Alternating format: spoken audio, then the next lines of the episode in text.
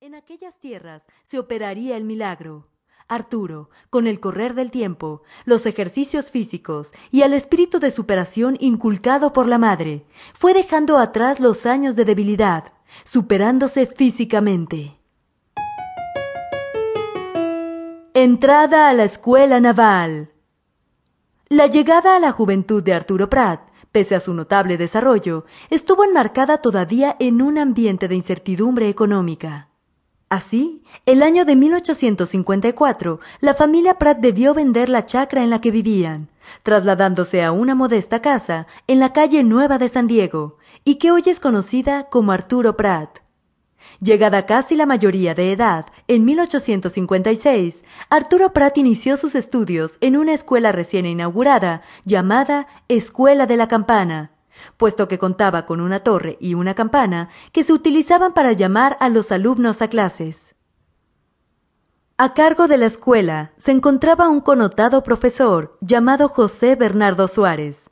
Arturo, un alumno de buena conducta, tenía problemas con las matemáticas y, en particular, con la aritmética que gracias a su esfuerzo logró superarlos, llegando a obtener en 1856 una distinción en estas materias, como también en lectura, geografía y religión. Dos años después, el 25 de agosto de 1858, abandonó la escuela e ingresó a la Escuela Naval del Estado, hoy Escuela Naval Arturo Prat, gracias a las becas otorgadas por el presidente en entonces ejercicio, Manuel Mont Torres. A cargo de la escuela, los maestros franceses Juan Julio Fayet y Anatoly Desmadril.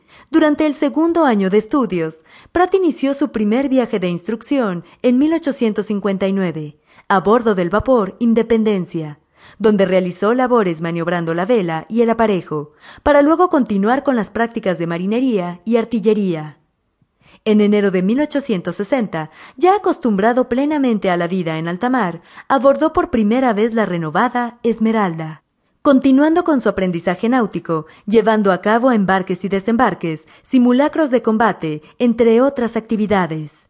De este modo, fue adquiriendo experiencia y nuevos conocimientos respecto a la vida de alta mar, hasta que luego de haber aprobado sus cursos, egresó de la Escuela Naval en 1861, consiguiendo la primera antigüedad, es decir, el puesto más distinguido de su curso. Este hecho le permitió obtener el grado de guardamarina sin necesidad de rendir examen. Luego de esto, continuó con los viajes de práctica a bordo del buque Escuela Esmeralda, al que con mucho afecto se refería como la macarrona donde ocurrieron una serie de incidentes. Uno de estos tuvo lugar con la nave francesa, el Infernal, donde se almacenaban todo tipo de explosivos y municiones. Por ejemplo, el primero de octubre de 1861, una negra nube de humo se posó sobre la nave, que se encontraba detenida en la bahía de Valparaíso, a poca distancia de la Esmeralda, desde la cual se envió la orden de aplacar el siniestro. Uno de los botes, conducido por el entonces guardamarina Pratt, luchó incansablemente junto a sus compañeros por apagar el fuego por cerca de dos horas. Pese al esfuerzo desplegado, el incendio no pudo ser aplacado, pero la figura de Pratt empezó a destacar de entre sus demás compañeros.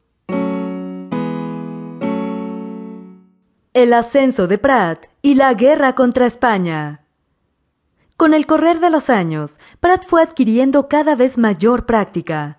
De este modo, el 21 de julio de 1864 rindió una prueba de teoría y práctica que era necesaria para pasar de guardamarina sin examen a guardamarina examinado, donde nuevamente se volvió a destacar.